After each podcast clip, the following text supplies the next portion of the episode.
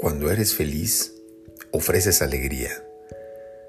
Cuando eres abundante, multiplicas la abundancia. Cuando amas, celebras la belleza de los demás. Descubre tu luz y la luz de los otros dejará de molestarte. No se siente amenazada la rosa cuando las margaritas florecen y no lloran las margaritas porque los claveles existen. ¿Acaso no es una fiesta vivir en un jardín?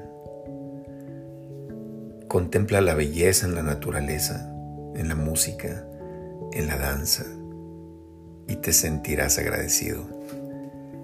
La gratitud llega con la comprensión de saberte amado plenamente. Si conoces el tesoro que habita en tu corazón, ¿por qué ofrecerías una ofensa? Detrás de todo ataque hay alguien que se siente débil. Entonces ofrece siempre amor,